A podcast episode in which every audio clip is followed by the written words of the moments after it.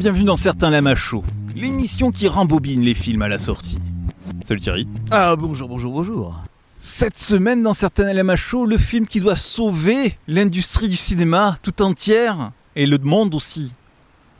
Les Nouveaux Mutants, donc vous l'avez deviné, non? Non, ça a fait marrer, mais je l'ai- Le voilà on en avait parlé, on avait déjà fait cette blague la semaine dernière. Aucune originalité, ne- voilà, et aucune mémoire non plus. Évidemment, on parlera de Tenet de Christopher Nolan, les nouveaux mutants qu'on attend depuis à peu près deux ans et demi. Mais pas que, on va aussi être un peu plus soft avec Petit Pays.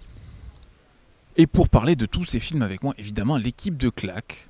Donc Thierry, Marwan aussi avec nous, Salut mon coquin. Éléonore toujours. Hello, hello. Ellie sera avec nous également. Mais nous aurons aussi des invités.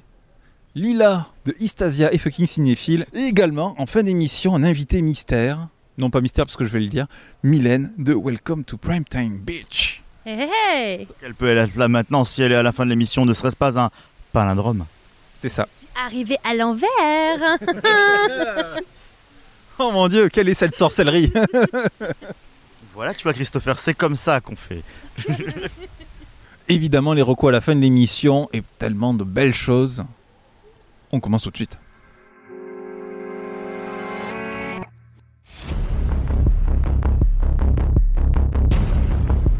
These bullets is like us, traveling forwards through time.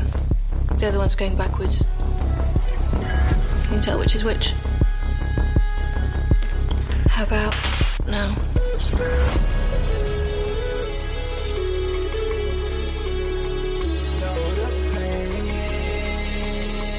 Why does it feel so strange? You're not shooting the bullet. You're catching it. Whoa. Il est temps de sauver le cinéma, les enfants. Ça y est, c'est l'heure. Le, le blockbuster intello, le blockbuster d'auteur. Comme on aime bien caractériser Nolan en général. Oui. C'est stylé. Le réalisateur du temps a encore frappé. Christopher Nolan est de retour avec Tenet. Film d'espionnage, action, temporalité. Alors, il faut dire le nom du film à l'envers, comme ça c'est plus simple à comprendre. Tenet Merci Thierry. C'est magnifique, t'as vu ça? Tu viens de comprendre le principe du palindrome. C'est un film miroir, le miroir. Oui, d'ailleurs, euh, fait exceptionnel pour ce film-là, vous l'avez vu au Grand Rex, alors que moi je l'ai vu en même temps au Normandie, en pellicule, à l'envers. Précise que tu l'as vu tout seul en plus par un mauvais concours de circonstances. Bon, on devait faire une moitié de l'équipe de chaque côté, puis finalement, euh, ils sont passés dans un Sunny Broyer aussi et ils n'ont pas pu venir. J'arrive dans une heure et demie là. C'est ça. Ils nous feront le, le- le pitch à l'envers. Bien. Ils l'avaient déjà vu, c'est ça. Tenet, donc, avec John David Washington, Robert Pattinson, Elizabeth Debicki, Kenneth Branagh, notre, euh, notre cher, notre tendre et adoré Kenneth. On, vous- on va vous pouvoir vous mettre les liens d'épisodes sans forcément avoir à les citer. Clémence Poésie également, et, et, et, et, Michael Caine. Mais fallait-il le préciser? Il y, avait aussi Fiona Dourif, mais j'ai pas compris qui elle jouait. Et il y a aussi Aaron Taylor Johnson qu'on reconnaît grâce à ses yeux. Et au générique, j'ai fait Ah oui, c'est lui. Je me suis dit, mais où est-ce que je l'ai vu? C'est qui ce mec déjà? Putain, ça m'a perturbé pendant tout le film. Je savais que je le connaissais. Je- Quand il voulait jouer, il jouait qui casse. Et puis depuis quelques temps, il joue des militaires. Alors l'histoire, on va spoiler le moins possible. En même temps, Y a-t-il une histoire? Ouh là là, ça tape le scénario d'entrée. John David Washington joue le protagoniste. Embauché par une, euh, une mystérieuse agence, sans nom elle non plus d'ailleurs, et armé du mot mystérieux Tenet, il doit empêcher un événement pire que la Troisième Guerre mondiale, pire qu'un holocauste nucléaire. Ce qui est très drôle, c'est qu'en fait, au moment où il doit sauver le cinéma, il fait un film où il doit sauver le monde quand même. Ce qui est presque méta avec la situation de son film. Euh, oui, à croire que ça a été fait exprès. Nolan, voilà, il a des gens qui sont venus du futur et qui lui ont dit Tiens, un virus. L'armée des douze singes. Qui est un bien meilleur film. Bon bref, visiblement vous avez pas kiffé des masses. Alors ça donne quoi quand Christopher Nolan s'attaque au style euh, espionnage, action, James Bondesque J'ai cru que t'allais dire Ça donne quoi quand, quand, quand Christopher Nolan s'attaque au voyage temporel? Je suis là, tu déconnes, Thomas. Alors c'est le voyage temporel, c'est un peu sa thématique à lui, hein Et là c'est pas tellement du voyage temporel à proprement parler, quoique si quand même un peu, mais pas complètement. Mais vous avez vu la bande-annonce, il se passe des trucs avec de l'avant, arrière. euh, il exploite un peu le- les scènes tournées à l'envers et avec des personnages qui marchent à l'endroit quand tout le monde est à l'envers et inversement. Et donc vous, euh, vous avez plutôt été à contre-courant, vous n'avez pas été sauvé par ce film. Ah, J'ai plus eu l'impression qu'il voulait tourner ces scènes-là et qu'il a brodé des trucs autour, hein, mais bon, c'est. euh, Bah, C'est comme ça qu'on me fait un film, non? Je- Oui, non, non, mais qu'il a beaucoup, beaucoup, beaucoup, beaucoup brodé pour faire croire que. Ah, t'as vu, j'ai bien travaillé quand même. hein. Mais t'as vu, ma scène, elle est cool. Sa scène est cool, en effet. Mais il a beaucoup brodé et pour pas grand-chose. C'est encore une fois, euh, enfin, c'est c'est le reproche que je fais beaucoup à Inception c'est euh, une trame extrêmement simple, mais que tu masques sous de la fausse complexité pour faire croire que t'es ultra intello. Alors que. En soi, ta trame est super cool déjà de base, et ça te fera pas passer pour un blaireau de la montrer telle qu'elle en fait. C'est agaçant. C'est mal écrit. Tout pareil comme Thierry. Tout à l'heure, tu demandais ce, ce- enfin, ce qu'on en avait pensé. Bah, moi, j'ai l'impression pendant une heure et demie d'avoir vu un DTV pourri des années 90. Puis pendant 45 minutes à la fin, je me suis dit, bon, en fait, ça va, il sait toujours faire des trucs un peu cool quand il veut.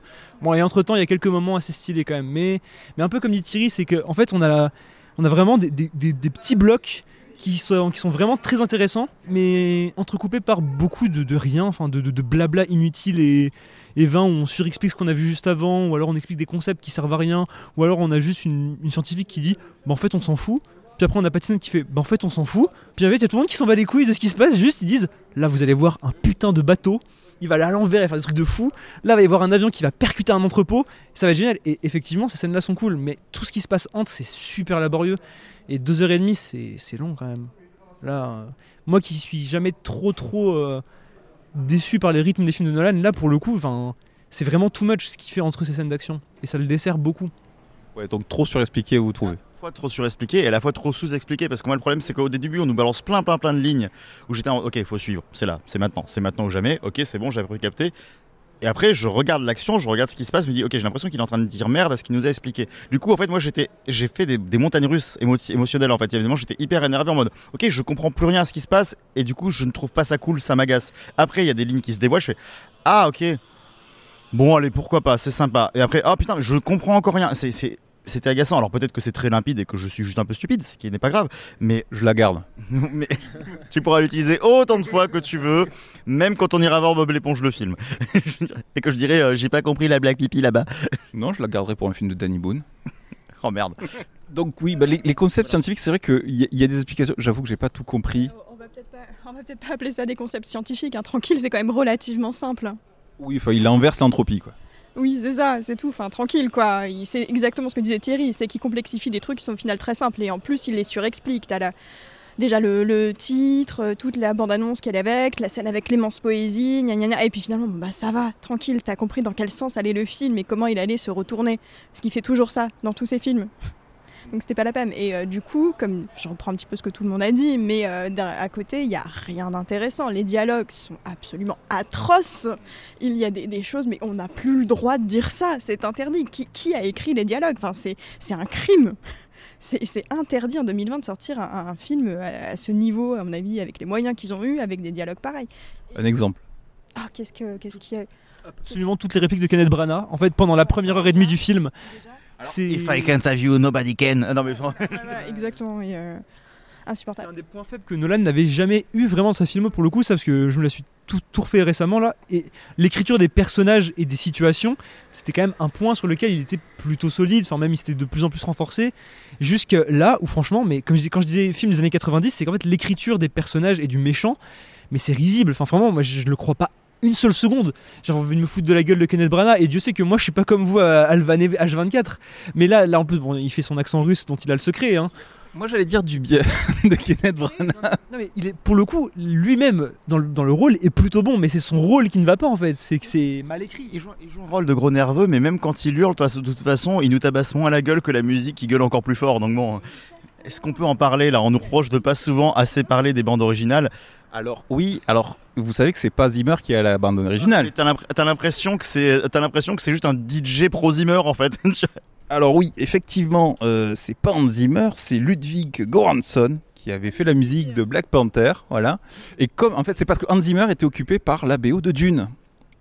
Donc il a fait, ouais, écoute, euh, je t'envoie un copain, euh, ça va bien se passer. Enfin, Black Panther, c'était mieux que ça, il me semble. Non, non, mais- enfin, oui, c'est pas mal. La BO avait une cohérence avec le film. On n'aurait pas dit une BO insignifiante qui fait juste boum boum boum. euh. Ça avait pas été drivé par un rappeur ou je sais pas quoi, non? Si, mais le- la BO, mais euh, je pense que le- l'habillage et le- les, les musiques films, euh, les films, pas- peut-être pas les mix, mais les musiques filmesques. Reste à voir comment il a travaillé. Est-ce qu'il est arrivé en disant je pose ma patte ou est-ce que Nolan lui a dit je fais comme. Enfin, il faut que ça passe. Parce que c'est vrai que ce qu'on peut ne pas reprocher à ça, même si j'ai trouvé ça dégueulasse, Moi j'ai trouvé que c'était du sous-Zimmer quand même. hein. Déjà, non, c'est c'est du pur sous-Zimmer, mais c'est vrai que ça confère la même identité au film de Nolan. Tu reconnais, t'écoutes ça, tu sais que c'est un film de Nolan. Aussi dégueulasse que ça ait pu être. Et c'est vrai que là, ça gueulait tout le temps. T'avais tout le temps des espèces de percussions, mais sauf que c'est des percussions électroniques, donc c'est même pas, tu sais, de la percussion synthétique où tu ressens le truc. Et c'est dommage parce que l'habillage sonore, je l'ai pas trouvé si affreux dans les premiers combats. Les premiers combats Manu Militari, j'étais là, euh, tu ressens les coups, tu sens les impacts, il y a des trucs si tu veux. Sauf que c'est noyé sous cette espèce de bouillie. Je suis sûr que tu retires la BO, le film a limite plus d'impact. Bah, en fait, c'est ce que je veux dire, et ça, ça introduit un des, un- un des gros problèmes de, Christian Nolan depuis le début de sa filmo et qui, m'étonne qu'il ait toujours, c'est qu'en fait, ça fait 11 films maintenant avec Tenet, et on dirait qu'il a pas confiance en lui et en sa mise en scène parce qu'il il utilise cette musique pour créer de la tension, comme si vraiment sa mise en scène ne suffisait pas à elle-même, alors que franchement, là dans le film, on va pas se mentir, il a des moments de bravoure assez stylés. Enfin, bordel, il joue avec des avions, des vrais avions, et, et il fout une basse en plus qui vient, mais vraiment, pour moi, gâcher toute l'émotion de la scène, tout l'impact que ça puisse avoir. C'est limite si on n'entend pas les bruits des, des véhicules qu'il utilise, tout ça, cette espèce de, de, bah, de, de- de choc. Enfin, les, les bruits des chocs, on les a pas vraiment parce qu'il camoufle tout, comme s'il avait peur que, que ce qu'il montre de base ne suffit pas à nous, à nous impressionner en fait. Et c'est dommage parce que justement, il nous montre des choses. C'est un film qui a très peu d'effets spéciaux. Euh, D'ailleurs, ils ont fait la promo là-dessus. L'avion, l'avion, non, numérique. Mais ben, des- très peu d'effets spéciaux numériques. Oui, effectivement, le fait de mettre une scène à l'envers et de la retourner à l'endroit. Mais non, mais un, avion, un, avion, un, un réel avion qui rentre dans ce truc, c'est un effet spécial. Oui, mais ils l'ont pété pour de vrai. Oui, c'est un effet spécial. Mais je veux dire, oui, mais ils n'ont pas de CGI, quoi. Non, mais c'est pour ça. Non, mais non, non, mais précise bien. Un effet, les effets spéciaux, c'est des vraies cascades. hein. C'est c'est des effets techniques et pas Oui. numériques. Oui, c'est ce que je voulais préciser avant que tu me coupes. Non, Mais- non, au début, t'avais juste dit effets Parce spéciaux. que visual effects, euh, c'est comme ça qu'ils décrivent, mais c'est CGI, oui. C'est effet numérique. Mais c'est vrai que ça s'inscrit plus dans, dans une mouvance euh, Mission Impossible ou même, enfin de base Mad Max Fury Road qu'on a eu euh, dans les années 2010, mais que Nolan a toujours aimé. Enfin, de toute façon, Nolan défend ce cinéma-là de l'artisanat et du, du fait main. De manière générale, non, mais dis juste que Ah oui. George Miller se marrerait bien. mais- Oui, non mais bien sûr, non mais George Miller, bah pour le coup, franchement, la course poursuite de Nolan est plutôt cool. Et Dieu sait qu'il qu'il est, enfin, scène d'action et lui, ça fait, ça fait souvent mille. Hein. Et là, euh, dans ce film, il s'y retrouve pas mal. Bon, il y a des scènes toujours très bruyantes, mais qui au final sont presque cohérentes avec la fin.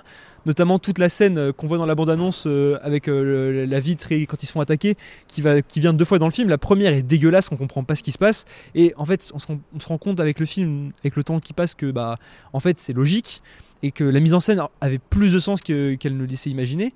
Mais vraiment, là, on sent qu'il est en pleine montée en puissance, que Dunkerque laissait déjà voir. Je trouve que la mise en scène de Dunkerque niveau action était bien meilleure que tout ce qu'il avait fait avant.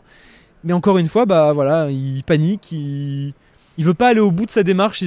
on dirait que c'est un cinéaste qui débute dans, son état d'esprit, dans la manière qu'il a de- d'envisager le public, alors que bah, tout le monde, euh, tout le monde a conscience qu'il sait faire du spectaculaire maintenant, je pense. Il a pu, théoriquement, il a presque plus rien à prouver, mais on dirait qu'il a toujours besoin de, montrer qu'il peut émouvoir, qu'il peut se surprendre. C'est un peu dommage, je trouve. Ça va lui jouer des tours s'il continue comme ça et à pas limite euh, moins se prendre au sérieux sur ses concepts et peut-être plus euh, se dire, mais en fait, je fais des films qui ont de la gueule, quoi. Peut-être qu'il fait des... sa carrière à l'envers. Qui sait C'est pas mal, c'est pas mal. Euh, petit point personnage féminin, hein, je suis là pour ça quand même. Ah Euh, on en parle de ce, ce personnage féminin qui a été écrit pour correspondre pile pas justement au type de personnage féminin des années 90. C'est vrai que je trouve que euh, une femme chef d'entreprise, je trouve ça vraiment euh, irréel. Autant Kenneth Branagh, j'y croyais pas, mais alors la femme chef d'entreprise, marchande d'armes, j'y croyais pas du tout, franchement. Heureusement qu'il y a la blonde de service sur le bateau qui est là pour faire joli. Par contre, elle se rebelle. Ça, c'est un truc. euh, Quelle femme est apte à juger des œuvres d'art, en fait, pour savoir si elles sont vraies ou fausses enfin, Non, mais c'est ça, quoi. C'est- magique quand même, j'étais en train de parler, ça y est, tout le monde s'y met. Tranquille quoi. Ouais, enfin exactement. Bon, ouais, ça a eu, elle a eu son temps de parole, ça y est. Donc, alors. C'est vraiment le film de Nolan, ça, en fait. hein. Deux Biki à quatre répliques et puis... C'est ça, c'est exactement ça. Je me fais complètement invisibiliser, c'est magique. Non, mais grosso modo, elle est, euh, elle est, euh, elle est complètement, euh, elle est victimisée. Elle est, alors, elle a un statut qui est assez intéressant. Elle est quand même travaille dans le marché de l'art et euh, il la renvoie balader comme si elle était une simple, je sais pas moi, serveuse dans un, dans un, euh, enfin, dans un bar, quoi. Enfin, c'est juste, mais euh, enfin, comme tous les personnages du film, finalement, sont très mal écrits, quoi.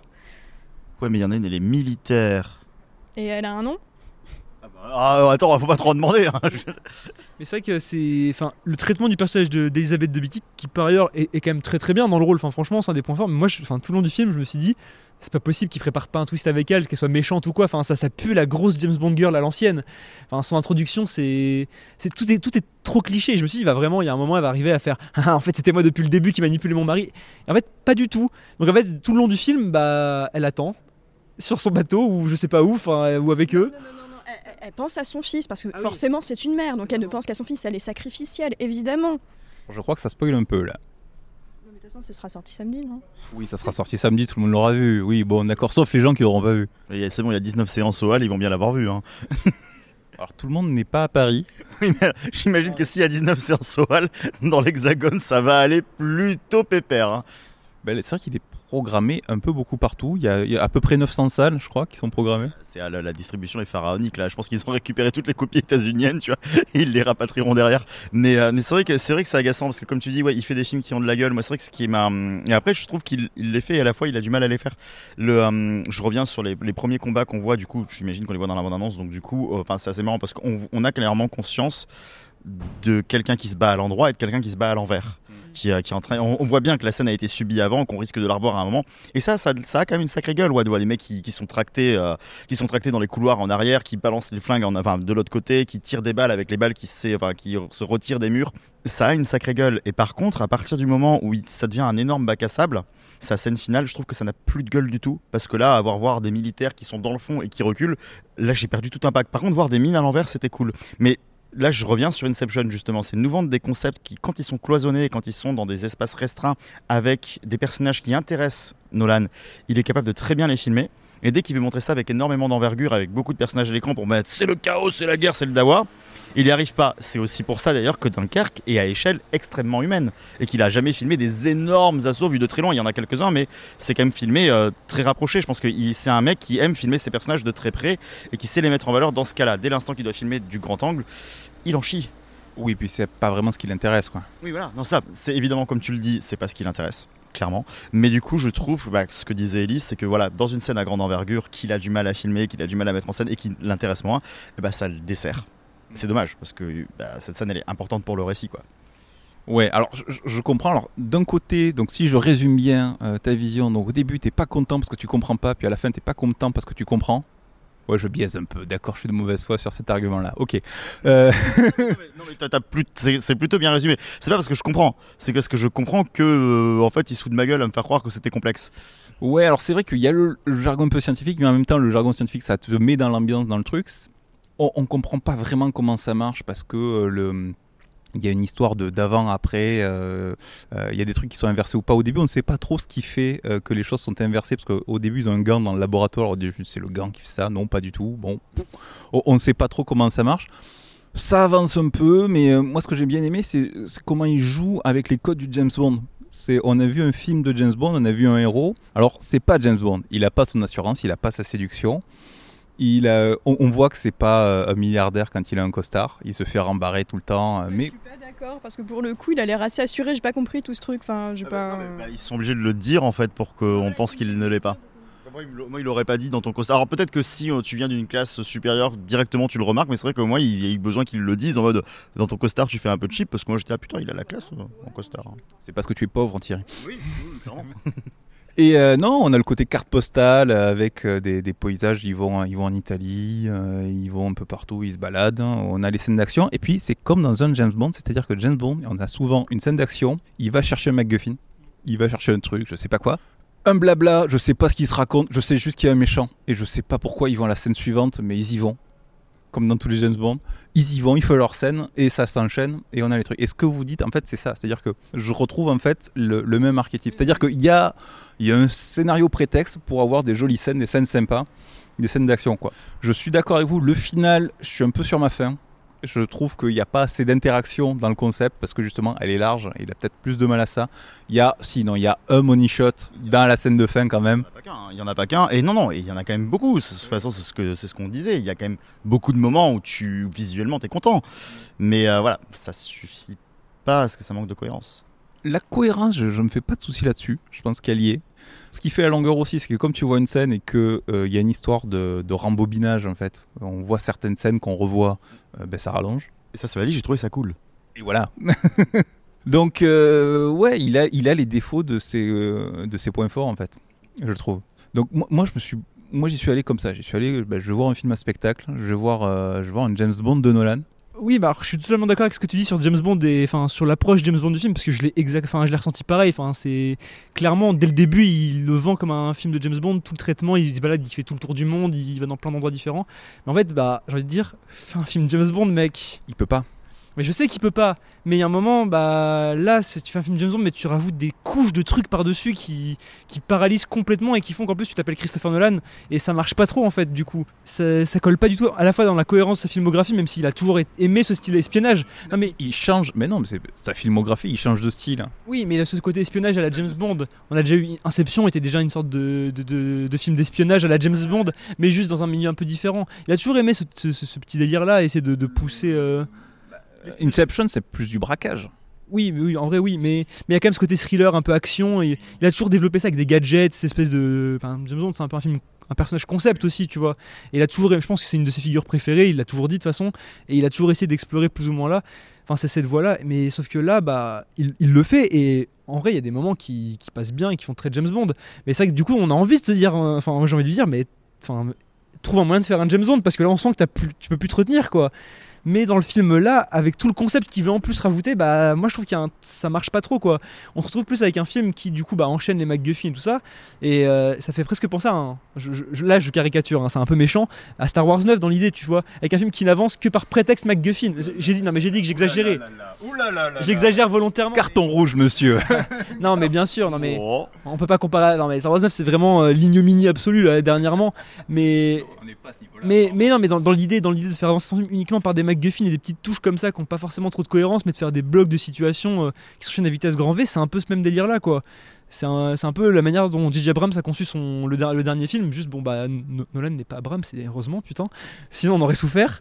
Mais voilà, c'est un peu. Le, film se, presque se sabote un peu tout seul, du coup, parce qu'il a le cul entre deux, entre deux chaises, quoi. C'est voilà, à la fois un, film qui aurait pu être un, bon James Bond et en même temps un film euh, qui est purement nolanien dans la démarche aussi, avec euh, ses, idées à, ses idées à lui. Il, garde toujours son, son, son amour de, de- de- d'essayer d'aller plus loin. Et ce qui est malheureusement sur ce coup-là, euh, pour moi et du coup bah, pour Thierry et Eleanor aussi, bah, ça, ça marche pas trop. Il y a un blocage, quoi. Non, je vais faire euh, une petite réfaille à ça et euh, dire que. euh, Quoi? Tu voulais faire pareil? Non, non, non. Euh, si, je peux rire, mais euh, c'est pas pareil. Enfin, je ris pas aussi bien qu'à ça. Et dire que quitte à regarder une histoire de ramification complexe dans le temps, autant regarder Doctor Who, c'est beaucoup plus intéressant et beaucoup mieux fait.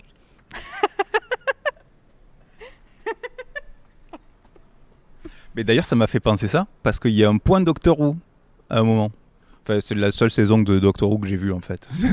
D'ailleurs, je sais pas si vous avez remarqué, mais il y a eu un caméo de Nolan sous l'apparence de Robert Pattinson pendant tout le film, en fait. Parce que c'est littéralement lui hein, qui parle tout le film. Enfin, il se prend pour un. Enfin, c'est le réalisateur qui parle explicitement. Il le dit même à, à la fin. Enfin, il, explique tous les concepts. Il avait tout compris avant tout le monde. Je trouve ça un peu osé sur. Enfin, la, manière qu'a de conclure euh, l'arc euh, Pattinson est un petit peu. C'est pas prétentieux, mais on va dire que voilà, on sent vraiment que c'est Nolan qui parle et qu'il il a besoin, il a besoin de, il a, il a besoin de, de- de dire ce qu'il pense de, de lui-même, du cinéma, du monde actuel et voilà. Et, et surtout à la fin quand il dit I am Batman. Oui, en plus. Kenneth Branagh. Putain, pourquoi? Oui, parce que j'ai son nom sous les yeux. En gros, là, comme ça, là, ça te. Là, en gros, ben oui, tu tu vois, j'ai toute une liste de noms, il y a que lui qui ressort quoi. Je-. Le héros.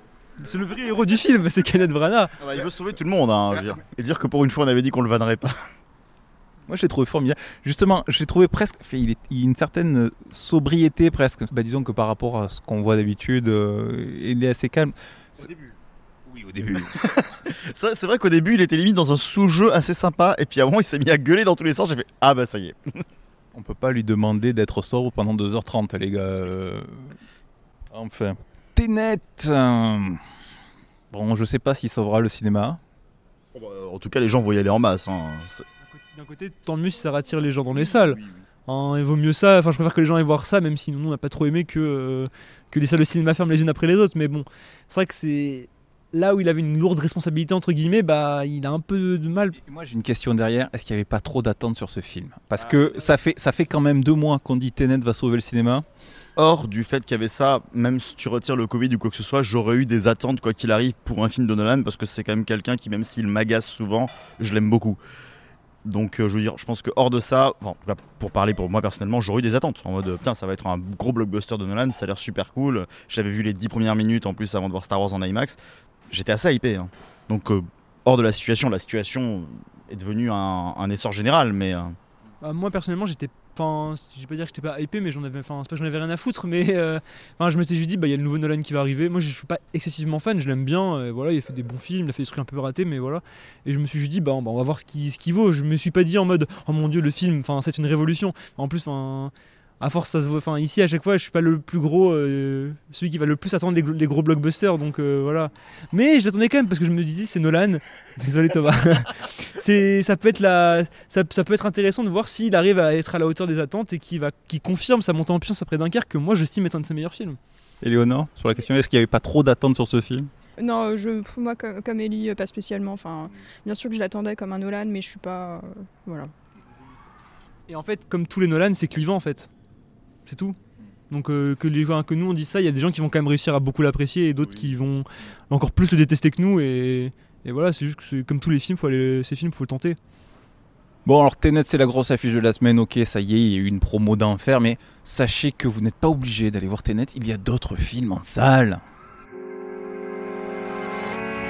Vous savez tous que cette année, pour la première fois, les Burundais pourront choisir librement leur président de la République.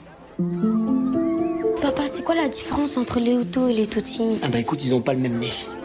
La guerre entre les Hutus et les Tutsis, c'est parce qu'ils ont pas le même territoire? Bah si, ils ont le même pays, ils ont la même langue et vont à la même église. Mais c'est pas pourquoi alors? Et bah à cause de leur nez. Arrête.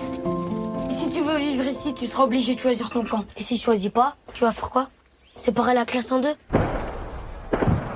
Qu'est-ce qui se passe, Capi? Je sais pas. Sortie atypique dans cette semaine, un film a voulu esquiver la grosse sortie et donc arrive dans nos salles vendredi. Enfin, l'émission sera sortie, donc pour vous c'est la même chose. hein. Ce vendredi-là, le 28 août.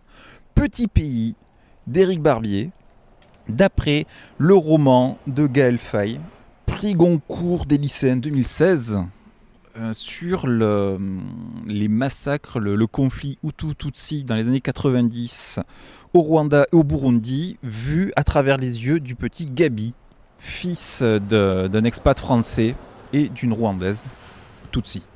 Petit détail qui a quand même son, son importance dans ce contexte. Mais alors on a l'équipe habituelle, voilà, avec Thierry bien sûr. Oh, oui. Voilà. J'ai déjà dit bonjour quatre fois dans l'émission, je pense à ce stade. On, on sait que t'es là, on sait que t'es là. On est au courant. Ellie, toujours là aussi. Toujours. Éléonore aussi. Depuis Ténet, ça va? Euh, ouais, ça va. Ça va, je me suis remis. Marwan nous rejoint depuis Ténet. Coucou. T'avais aimé toi Ténet Oui. Je propose qu'on parle de ça plutôt. Viens, on y va. Là, tu te dis j'ai un allié pour défendre potentiellement le film face au, tour- au mur que tu t'es pris euh, lundi, c'est ça? Je suis bonne patte. Moi je suis diplomate, ok? Là lundi. Voilà. Et avec nous une invitée exceptionnelle. Elle, elle vient faire coucou. Elle, euh, elle sort d'un podcast à côté pour venir nous voir. Lila de la troisième rangée, Istasia et fucking cinéphile. Bonsoir. Bah, coucou, apparemment, c'est ce que je suis venu dire, donc euh, voilà, coucou. Voilà, merci. c'est en plus ça fait de, c'est sympa de te voir déconfiné. Parce que la dernière fois qu'on s'était vu, c'était à distance. Fait entendu du coup. Oui, effectivement, je, je sais pas si on peut vraiment dire euh, vu, oui, mais c'était sur l'émission pour euh, Outbuster. Exactement. Belle émission d'ailleurs, les liens en description, tout ça, tout ça. Bref, film avec Jean-Paul Rouve également dans le rôle du papa. On revient, je, raccroche les wagons sur le film, Petit Pays donc, d'Éric Barbier, sujet très très dur, adouci parce qu'il est à travers les yeux d'un enfant. Enfin, adouci si on peut dire, hein, parce que ça reste quand même euh, une situation dramatique avec euh, quand même, enfin, c'est quand même une situation de génocide, hein, mine de rien. Est-ce que le, le film euh, fait honneur justement à cette situation et à ce livre, si vous l'avez vu, si vous l'avez lu? On l'a vu et lu à la fois, en quelque sorte. Tu commences, tiens, voilà. Bah voilà, pour changer. Euh, alors je pense que ça va être intéressant justement de comparer les, les idées avec ceux qui n'ont pas lu le livre et qui euh, ne savaient pas forcément, enfin, même si on se doute de quoi ça va parler, mais qui connaissaient pas forcément les tenants et aboutissants autour de cette famille. Parce que moi je fais partie des gens qui l'ont lu et du coup je suis très très déçu. Et pas forcément pour le récit, parce que le récit est très respecté. Donc ça, au moins, on peut le mettre à l'honneur, à la grande limite euh, de, euh, de Monsieur Barbier. Mais en tout et pour tout, en fait, moi, quand on, quand on crédite ce mec au scénario, adaptation et dialogue, j'ai pas l'impression qu'il y ait eu un grand travail. Moi, j'ai eu l'impression que le script, c'était le livre. Et en fait, ce qui me pose un gros problème, c'est que bah, moi, j'ai un rapport à l'adaptation euh, où je me dis, ça s'appelle adapter, pas retranscrire. Et là, j'ai vu une retranscription, et ça me dérange beaucoup. C'est- pas vrai, il a adapté. On, on l'a vu, il parlait du film, il a coupé ça, il a coupé ça, il a coupé tous les bons moments du bouquin, il a dit. Il a enlevé le moment, mais il a pas rajouté le moment. Mais euh, on va y venir. Là, je dis juste ton avis général. Je pense qu'on va peut-être euh, laisser la Après, on est nombreux, donc euh, allons vite sur nos avis, même après si on discute. Qui avait lu le livre également Éléonore, je crois. Euh, oui, du coup, moi j'ai eu le phénomène du. Alors j'ai beaucoup aimé le livre parce que l'écriture est très belle et très agréable et, euh, et très touchante. Du coup, quand j'ai vu le film, j'ai repensé à ce que j'avais ressenti en lisant le livre. Du coup, j'ai bien aimé ce côté-là, mais objectivement, le, le film n'est pas forcément réussi. Il y a des problèmes de, de montage, d'image, euh, et par contre, les acteurs sont très bons. Parmi ceux qui n'ont pas lu du coup Lila, tu l'avais, tu l'avais lu Non? Non, je ne l'avais pas lu, donc j'ai découvert l'intrigue, enfin découvert dans une certaine mesure, puisque effectivement ça prend un, un cadre historique, mais qui, bon, effectivement, ne m'était pas euh, familier dans les détails. Euh, et moi, pour le coup, j'ai été euh, très prise du coup par tout ce- cet univers. Alors, je suis assez d'accord avec euh, ce que disait Éléonore sur le fait que, en termes de réalisation, il y a quand même des moments où ça pêche, où c'est très lourd, très exagéré, parfois des, des, des ruptures de ton. On s'y attend un peu quand même avec ce genre de sujet, avec des, moments dramatiques qui vont débouler, mais qui là parfois étaient traités de manière un peu grossière à mon sens. Mais globalement, je trouve qu'il y a quelque chose qui est très réussi dans le film, c'est qu'on sent vraiment monter petit à petit. euh, bah, on sent à la fois on sent arriver les, événements, ils sont préfigurés, et en même temps on, on les sent pas tellement arriver dans le sens où on est un peu dans l'idée de la métaphore de, la grenouille euh, qu'on met dans une casserole et euh, on fait chauffer l'eau petit à petit. C'est-à-dire que, c'est-à-dire que dès le début, on a des éléments où on sait qu'il y a un conflit entre les Tutsis euh, et, euh, et les Hutus. Et on, parle de ça, il y a des échauffourées, il y a des gens qui se battent. Mais finalement, le moment où ça y est, ça se passe pour de bon, bah, c'est déjà trop tard en fait. Et euh, à force de se dire non, ça va pas vraiment arriver, on arrive dans des situations bah, qui sont parfaitement accablantes et, dans lesquelles bah, on, est tout d'un coup en mode survie possibilités qu'on avait bah, de s'enfuir, etc., euh, tant qu'il était encore temps, bah, tout ça, malheureusement, euh, c'est déjà derrière soi. T'as, t'as ressenti ça toi aussi, Marwan? Avant ce ressenti, je voudrais faire une annonce. Alors, nous sommes à la recherche de José, le chef opérateur du film. Ça fait maintenant deux semaines qu'on l'attend pour, euh, pour ce travail assez désastreux. Ça ne ressemble vraiment à rien. Mais il y a des moments où on se demande s'il y a eu un travail aussi de points, de tout ça, et c'était compliqué. hein. Mais sinon, dans l'ensemble, le film est intéressant dans, dans son histoire, dans ce qu'il raconte. Et euh, je pense que le point fort, c'est l'idée de parler d'un événement euh, historique aussi important à travers les yeux d'un enfant. Parce que là, de rien, j'ai trouvé que l'histoire m'a réveillé pas mal de frayeur parce que à, pa- à partir de l'enfance, à partir des, mo- de- de- des nuits passées, il y avait quand même des choses qui étaient, euh, comment dire, qui étaient assez, je trouve, angoissantes. Il y a des, des moments d'angoisse qui étaient plutôt bien traités. Parce que, encore une fois, c'est traité par les enfants qui, euh, comme le disait Eleonore, sont très bien, euh, sont de très bons acteurs, euh, jouent très bien et, arrivent à, habiter l'écran. Et outre mesure, la réalisation est parfois intéressante, parfois calamiteuse. La bande originale intéressante, mais sans plus. Non, sinon, c'est dommage parce que tout l'intérêt est dans l'histoire et dans ces cas-là, si, euh, comme l'a dit le l'écrivain, ça, ça tient du miracle et tant mieux si ça, ça rencontre un public, mais euh, aut- autant lire le livre, je pense que ça a plus d'intérêt que de voir le film. Oui, alors on a vu le réel et l'écrivain, le scénariste, l'auteur euh, du bouquin et donc scénariste également du film parce que c'était une, une expérience. C'est pour ça qu'on l'a vu quelques jours avant la sortie. Ellie Bah moi je suis pas totalement convaincu par le film. Je trouve que c'est un film qui commence plutôt bien. Je trouve qu'il y a des, des idées de réalisation qui au début sont intéressantes. Euh, un très beau plan séquence pour introduire l'univers du petit garçon justement.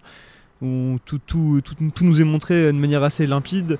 Y a tout un, moment, une séquence euh, où il va chercher son BMX, où il y a beaucoup de plans qui justement pour le coup donnent du contexte à l'histoire et c'est ce qui permet un peu de, se resituer dans, bah, dans, ce, dans ce pays qu'on connaît pas spécialement. Mais après, je trouve que le problème du film, c'est qu'il est découpé en trois blocs distincts et qu'il n'y a pas vraiment de lien entre les, les trois parties. Et ce qui fait que bah, j'arrive pas à, vraiment m'accrocher à ce qui se passe et à développer de l'empathie ou à être emporté complètement. Qu'en fait, on a tout, tout un bloc sur la famille, tout un bloc où il se met à parler du génocide, mais de manière assez soudaine. Alors que bah, peut-être que bah, Lila dit qu'on on- on a un petit côté sur les Hutus et les Tutsis au début. Je, suis, je suis d'accord que c'est montré une fois, mais après c'est complètement passé sous silence. On dirait que le petit s'en fout. Enfin, lui, dès le début, de toute façon, dès le début, lui, il s'en fout en fait de ce conflit. D'ailleurs, c'est pour ça que j'ai un peu de mal aussi, c'est que je trouve que il évolue. Enfin, le, le cheminement du personnage est un peu inexistant aussi d'ailleurs. Même, même bizarre sur la fin. C'est ça, ouais. C'est l'inverse de ce qui devrait se passer en fait. C'est- Je trouve c'est normalement c'est le cheminement du euh, pacifiste euh, vers euh, la haine est un peu bizarre quoi. C'est ça, c'est qu'on a un matériau de base, c'est brut quoi, c'est du diamant, c'est on- on a une guerre civile, on a du génocide, on a un enfant qui voit ça, on a un conflit fratricide, enfin, un conflit avec son ami d'enfance, avec ses amis aussi qui est monté. Ils, se ressemblent tellement, on dirait des frères quoi, tellement ils, sont et puis ils sont tout le temps ensemble et puis il y en a un qui apporte le racisme, il comprend pas bien et on se dit il va y avoir un conflit entre eux et pourtant ils sont comme frères donc ça va être c'est de la dramaturgie sur un plateau quoi. Et c'est pas c'est pas exploité. C'est absolument pas exploité et, pareil donc il part dans plusieurs intrigues il y a plusieurs bouts et euh, alors je, je veux bien qu'un enfant c'est innocent il est dans son monde effectivement il est loin de tout ça. Mais, justement on est tellement loin. Alors moi j'aime bien le, le regard de l'enfant c'est pour un bouquin c'est super parce que tu peux te refaire ce travail d'imagination tu peux justement voir tout ça. Et je sens bien que le film veut jouer à ça. Le problème c'est que le film il montre des choses et que même si la caméra est à hauteur d'enfant moi je suis un adulte donc je vois des trucs mais je me suis quand même senti très loin. Il a voulu prendre la distanciation avec les événements, et ben c'est tel- c'est tellement réussi que je me sens très loin, je me sens pas du tout impliqué, et c'est terrible parce que il y a des séquences émotions qui, sont censées me, qui devraient me choper au triple. Éléonore. Juste pour revenir, du coup, en fait, c'est un gamin effectivement au début. Il a 11 ans, sauf qu'on est 3-4 ans plus tard, donc c'est plus tout à fait un gamin à la fin. Et comme l'acteur change pas, on s'en rend pas compte à l'écran. Par contre, on s'en rend beaucoup plus compte dans le livre. Et euh, quand tu parlais du cheminement, c'est vrai que c'était mal fait dans le film. Enfin, moi, je l'ai pas ressenti en tout cas, mais dans le livre, c'est très fort. Et il y a une des scènes, je vais pas forcément. Non, non, mais c'est pas du tout. Enfin, je comprends que du coup, t'es pas ressenti ça, mais dans le livre, c'est pas du tout dit comme ça. Et il y a vraiment, il a du dégoût pour ce qu'il fait. Enfin, on va pas, on va pas le dire là exactement ce qui se passe, que c'est, ce serait un peu spoilé. Mais il a un vrai dégoût qui se ressent dans le bouquin et qui se voit pas du tout à l'écran, c'est vrai. En fait, c'est même pas euh, le fait que. Enfin, je, me doute bien que même dans le film, qu'il y a du dégoût, c'est plus ou moins montré. Mais c'est juste que c'est la manière dont les conséquences sont gérées sont très faibles déjà. Et le fait que je trouve ça même juste bizarre euh, que tout l'épilogue, on va dire, euh, revienne même pas spécialement là-dessus. Enfin, je trouve qu'il y, a- vraiment un problème dans, les conséquences de ce qui se passe dans le contexte général de, la situation. En fait, c'est-à-dire qu'il y a les élections, on saute. euh, On a le 1er janvier qui se passe, on a la maîtresse qui arrive qui fait Ah, vous êtes au courant, cette année on va pouvoir voter, et ça cut, six mois plus tard, c'est les élections. Et tu te dis, mais il y a quand même eu six mois où ça doit être un gosse. Enfin, je pense que c'est partout pareil quand on est enfant, il y a des, parents qui parlent de politique, tu en parles avec tes, amis, et là justement, il y aurait peut-être des choses à faire avec l'ami qui est plus euh, orienté politiquement.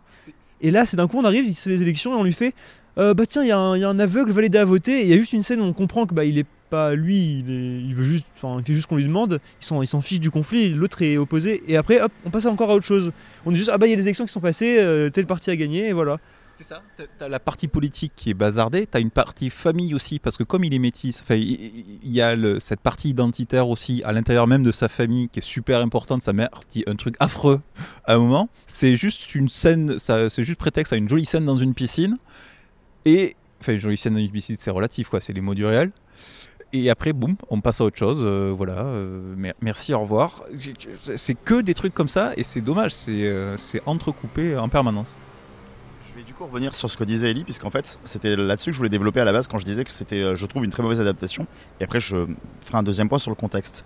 En fait, moi, j'ai l'impression, pour avoir lu le bouquin, c'est vrai que ça, ça biaise évi- évidemment mon jugement. En fait, moi, j'ai l'impression qu'Eric Barbier, il a lu le bouquin et qu'il a entouré les passages qui lui plaisaient en se disant, je vais montrer ça.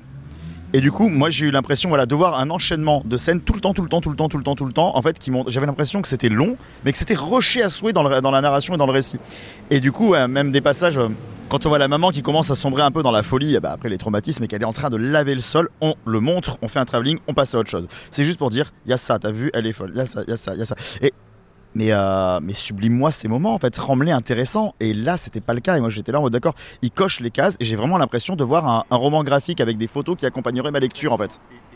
Et à tel point, tu le dis. Il fait oui, ça coche les cases. Il y a telle scène qui montre ça. Il y a tel euh, événement. Il y a la mère traumatisée.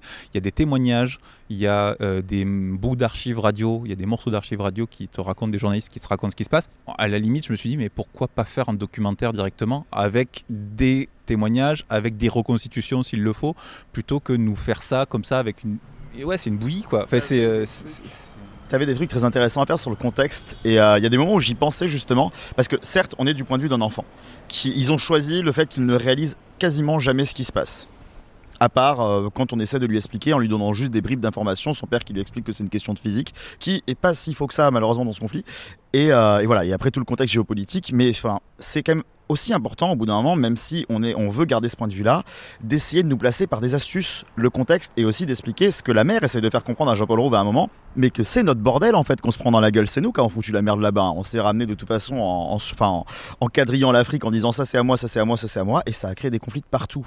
Enfin, en même temps, voilà, on a foutu des armes. Là, alors là, je sais pas, je sais même pas si c'est le, le sujet quoi. Oui, non mais non mais je veux dire, non mais mais, mais en même temps, la mère à un moment, elle le sent justement ça. Elle lui dit quand même, sors-moi de ce trou à rage, j'en peux plus de ce pays. Et c'est aussi parce que bah, elle a vécu ça tout le temps, les conflits. Ils sont tous persuadés que ça va arriver, ils en parlent, mais à peine. Et le problème, c'est qu'on est du point de vue de cet enfant, mais quand il se cale sous la table de ses parents, on pourrait accentuer les dialogues et juste se dire, l'enfant ne comprend pas, mais on entend et on voit ce qui se passe.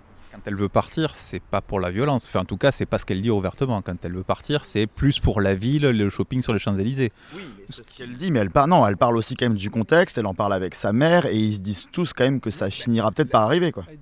Son entourage, mais elle, dit que ça risque rien. Elle dit quand même qu'elle est rwandaise et qu'elle est, enfin, elle est toujours méconsidérée dans, dans son pays et qu'elle a envie de se barrer en partie à cause de ça parce que son statut n'est pas, euh, n'est pas le bon dans là où elle est. Alors du coup, c'est peut-être là qu'il y a un problème parce que d'un côté, elle dit ça et d'un autre côté, elle dit que elle fait partie de ceux qui disent que ça craint rien. Donc ça fait partie de la confusion permanente du, film. Alors je peut-être que ça retranscrit aussi la confusion permanente de la situation, ce qui est possible aussi. Mais enfin, moi en tant que spectateur, je savais plus où j'étais. Il y a des moments, je savais plus si j'étais au Rwanda ou au Burundi, quoi. Ah, ce que disait Thierry sur le, le contexte et qui pourrait être amené euh, même sans, sans perdre le côté enfantin, c'est- de la mise en scène en fait, tout simplement. C'est ce qu'il fait très bien dans la scène du, BMX où il te montre l'enfant qui court après son BMX, qui est le truc enfant parce qu'il veut son cadeau, enfin il veut son cadeau le récupérer. Mais à côté, on a, euh, on voit nous euh, avec le regard d'adulte peut-être plus ce qui se passe à côté. On voit les gens dans la rue qui n'ont pas beaucoup d'argent, enfin qui sont complètement attirés vers ces, ces gens qui ont l'air plus aisés. Et en fait, c'est juste ça qu'on demande au film pour comprendre le contexte. C'est que dans les moments où il y a le génocide qui est en train de se passer, ou d'autres- euh, événements liés à la politique du pays, que sans, sans que l'enfant perde son, son innocence euh, liée à, liée à lui-même, bah que la caméra montre aussi ce qui se passe, pas qu'on ait juste bah, les rapports de la radio qui nous disent euh, ah bah tiens il s'est passé ça, ou alors que mamie, euh, mamie répète. euh, Alors oui, je suis d'accord, bien sûr, ça, on, peut y venir aussi. Il y a un problème d'argent, bien sûr, et je pense qu'il peut pas montrer autant qu'il veut, mais il le fait quand même un moment. Enfin, il y a vers la, vers la fin, il c'est pas un spoil, mais enfin, il y a des images, on, on comprend a le génocide qui s'est passé dans la rue, quoi. Et je me dis, mais pourquoi ça arrive pas plus tôt, par exemple, juste cette idée-là, parce que bah, du coup, mais ça arrive trop tard, je trouve, pour qu'on ait, conscience que bah, lui vit dans un monde qu'il ne réalise pas, parce que bah, à la fin, euh, on nous l'a répété 20 fois qu'il y avait eu des, morts, des, des fusillades. Il y, a, le- même bruit de coup de feu qui revient toutes les nuits, hein, ce qui me fait beaucoup rire. Mais parce que bah, on dirait vraiment qu'ils ont une boîte à son et qu'ils font à 3h du matin. Remplacé par une boîte à. Ouais, c'est ça. Non mais après bah, voilà, c'est comme tu sais, en final je pense que la même problématique c'est du budget, c'est qu'ils ont pas de quoi faire euh, un truc beaucoup plus impressionnant. Et, et j'en veux pas au film pour ça, mais mais voilà, c'est qu'il manque euh, bah, de la subtilité dans la mise en scène et qui se perd vraiment au bout de une demi-heure, on dirait vraiment qu'il il part dans une espèce de bon bah on va montrer ce qui se passe et puis des fois faire des petits excès de symbolisme pour que ça ait l'air beau et sauf qu'en fait bah ça tombe un peu à plat parce qu'on je pense que il, ça, ça- ça brise un peu. Enfin, c'est too much avec l'innocence de base de l'enfant qui lui-même dans sa psychologie ne réagit pas quoi. Bah, par exemple, je sais, pas, je sais pas si vous aurez la réponse, c'est que j'ai trouvé étrange la transition euh, entre la relation de Gabi avec sa maîtresse, avec la relation. C'est que j'ai- pas compris pourquoi. Enfin, d'un coup, euh, il allait chez elle, normal, et puis euh, euh, voilà. Bah, elle l'aime beaucoup, elle lui paye des mangues à 200 balles. Fait, limite, ils auraient dû couper le personnage de la maîtresse dans le film, vu qu'elle a l'air très bizarre, mais dans le livre, elle est très importante. Et euh, elle, con- elle construit, euh, elle aide à construire la personnalité de Gabi, quoi. Et oui, et là du coup on comprend pas bien, elle tombe un peu. Alors qu'en plus elle joue bien l'actrice, je trouve, c'est dommage.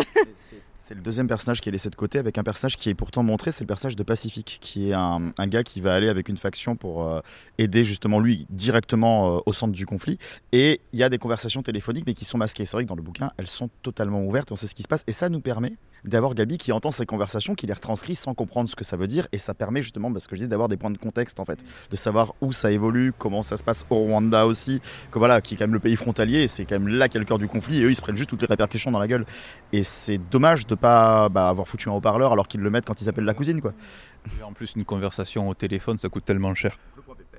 Il a Non, après, je dirais que je, je suis assez d'accord. Il, y a- il y a beaucoup euh, au fil du film de confusion sur euh, quel moment on est.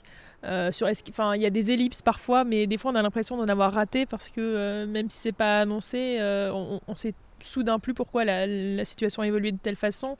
Euh, comme il y a des passages où ils vont au Rwanda aussi, euh, on, a, on a aussi des confusions. Enfin, il y avait, euh, je sais plus lequel d'entre vous l'a mentionné, mais il y a des moments où je savais plus dans quel pays je me retrouvais.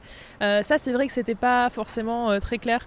Ça m'a pas dérangé dans le sens où il y a cette idée de, confusion générale et Gabi, il vit un peu ça de, de manière passive quelque part. Enfin, les, choses arrivent, même euh, bon, une scène qui est censée, j'imagine, être un climax dans euh, bah, la construction de personnage. euh, on, voit que c'est même pas vraiment lui qui décide euh, ce qu'il est en train de faire. Et je trouve que c'est- pas inintéressant de montrer ça, de montrer à quel point il est dépassé par tout ça et, juste, bah, au bout du compte, bah, il va, il va s'en sortir, mais, sans avoir fait quoi que ce soit d'héroïque ou d'héroïque. Mais, euh, mais en même temps, c'est vrai que euh, je comprends ce que tu disais, ça crée un détachement et le fait que même si euh, il y a quand même des choses qui nous attachent à ce gamin, au final, euh, on reste ouais, un peu euh, à distance. Ouais. Petit pays, euh, bah, lisez le bouquin. Petit film, comme dit Ellie. Je pense qu'on peut conclure en disant que c'est un beau récit, c'est une belle histoire, ça vaut le coup de, s'en enquérir, de le voir éventuellement pour avoir peut-être envie de se renseigner, bah, pour ceux qui justement ne connaissent pas du tout ce conflit. quoi. C'est intéressant pour le côté documentaire parce que l'auteur disait que euh, Galfay disait euh, qu'il n'y a pas de, de film au Rwanda ou au Burundi, il n'y a pas de film, il n'y a pas de cinéma, il n'y a pas d'image de ces pays. Donc voilà, ne serait-ce que pour l'archive, c'est important. Et euh, non voilà et euh, bah, donc du coup ça peut donner aussi envie de se renseigner sur ce conflit qui est un conflit important dont on ne parle que très peu. Je suis enfin je suis quand même ravi de me dire qu'on parle de, ce conflit là. moi j'avais 7 ans et j'en avais entendu parler donc c'était assez marrant puisque nous euh, c'était il y avait écrit la mort de Kurt Cobain en gros euh, à l'écran de télé et mes parents ont vu écrit en petit dans les trucs qui défilaient qu'il y avait eu un génocide au Rwanda et ils l'ont sorti comme ça et ça m'avait marqué. Et c'est vrai que j'aurais aimé que ce soit beaucoup mieux traité pour qu'on puisse justement l'apprécier comme on avait apprécié par exemple, c'est pas du tout le même traitement et pas du tout la même ampleur, un truc comme Camille qui parlait de la Centrafrique, un conflit qu'on connaissait pas, et ça nous a donné envie de nous renseigner et de savoir aussi ce qui se passait là-bas. Voilà, j'aimerais qu'au moins le récit de Petit Pays donne envie justement de s'intéresser aussi à l'Afrique, à ces pays qu'on oublie assez souvent et qui ont vécu des choses pas forcément joyeuses, mais, euh, qui font partie du patrimoine de l'humanité. quoi. Mais si juste je peux rebondir là-dessus euh, rapidement. Euh, alors je ne sais plus qui de nouveau disait tout à l'heure pourquoi pas un documentaire, mais là encore, c'était donc toi. Je trouve que malgré tout, euh, moi ça m'a peut-être plus intéressé que si le film avait été purement politique et avait été euh, dès le début euh, orienté sur la guerre, m'avait tout de suite posé les enjeux euh, et avait avancé rationnellement vers ça parce que j'aurais eu un peu trop ce sentiment bah, qu'on était en train de me faire une démonstration et, quelque part ce serait un sujet que je serais allé voir parce que ça m'intéresse mais, mais pas qui m'aurait peut-être poussé à m'y intéresser.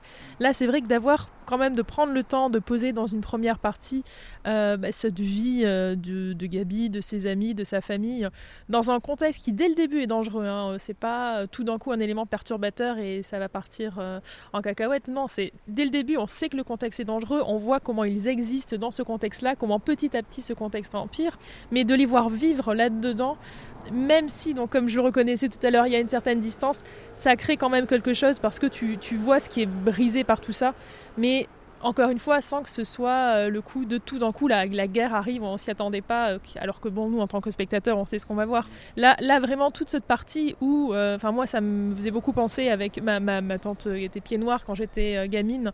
J'a- J'adorais, ma passion, c'était d'aller chez elle pour l'écouter raconter l'Algérie. Et je trouvais toujours ça fascinant qu'elle parle de ce pays qui était en guerre, mais dans lequel ils vivaient. Ils ont, enfin, ils sont pas partis tout de suite en France, ils sont restés là-bas. Et enfin, ça me paraissait étrange à l'époque, je me disais mince, c'est pas un endroit, euh, un endroit sûr. Pourquoi est-ce que tu rentres pas euh, Enfin, tu rentres pas. Pourquoi est-ce que tu vas pas euh, en France, etc. Mais là, quand tu vois ce film-là et que tu les vois vivre, exister comme ça, bah, tu comprends parce qu'en fait, c'est leur vie tout simplement. Et, euh, et tu pars pas euh, de chez toi comme ça. Juste une dernière chose, euh, Lila, alors je te prends un peu à froid, tant pis, mais tu seras peut-être pas là pour la fin de l'émission. Est-ce que ce film t'inspire une reco? Euh, de près ou Ou pas forcément, ou un film de la semaine, ou quelque chose qui t'inspire, ou un film récent qui est sorti euh, dont tu voudrais parler Quand est-ce que, quand est-ce que cette émission va sortir Samedi, le lendemain de la sortie de Petit Pays. Très bien. Euh, dans ce cas, aucun rapport vraiment euh, radicalement opposé, mais euh, Blood Machines, voilà. Euh, ça, voilà, c'est mon Marocco. Ah, c'est très drôle, bravo. Ouais, le film que Thierry devait voir mar... que, que Thierry et une partie de l'équipe devaient aller voir mardi, mais en fait la séance était la semaine prochaine. voilà, voilà, voilà, voilà. Ouais, qui sera projeté euh, bah, en séance exceptionnelle. hein. Je crois pas que ce fera l'objet d'une vraie sortie. Euh, Dans les CGR, je crois. Dans les CGR et au Publicis, si je dis pas de bêtises. Euh, il y aura quelques séances bah, là, la semaine à venir. C'est un court métrage de Seth Ickerman, donc le collectif qu'on connaît peut-être, hein, que vous connaissez peut-être pour avoir fait le, le clip de Turbo Killer de Carpenter Brut. Mais c'est la même équipe, c'est une BO de Carpenter Brut euh, avec euh, Seth Ickerman qui a réalisé en- donc ce court métrage mu- très musical de SF, euh, très pop, euh, très, euh, enfin avec des couleurs flashy, euh, des néants, tout ce qu'on aime. Voilà, enfin tout ce que j'aime en tout cas, mais, mais j'espère que certains d'entre vous partagent euh, mon goût pour cette esthétique-là. Merci pour cette reco et à très bientôt. Je l'espère. Avant de rentrer chez nous, on va voir un dernier film.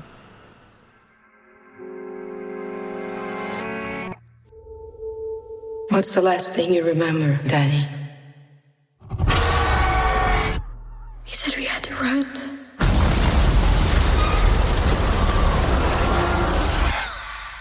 The reason you survived is because you're a very uncommon girl. You're not alone. Not anymore.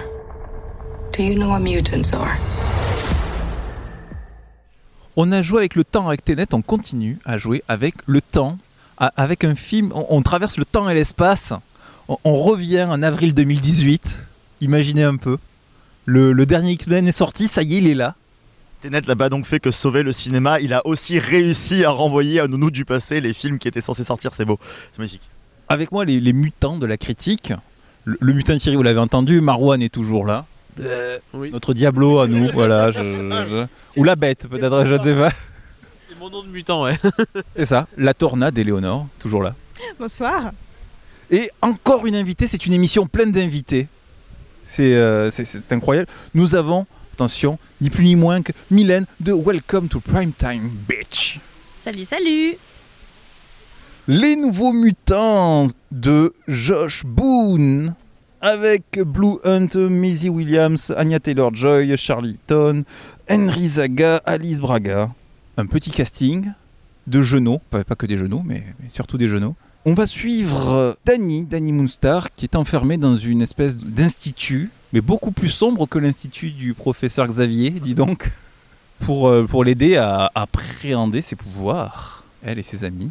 Hélas, ces jeunes adolescents vont être confrontés à leur pire terreur. Waouh, un film d'horreur avec des X-Men, c'est cool ça, non, sur le papier? Nous aussi, on a été confrontés à nos pires terreurs. Mais c'est pas vrai, c'était bien. C'était excellent. Mylène, je t'en prie, comment? Et ben moi j'ai envie de le défendre ce film déjà parce que je pensais pas qu'il allait exister. J'y croyais pas.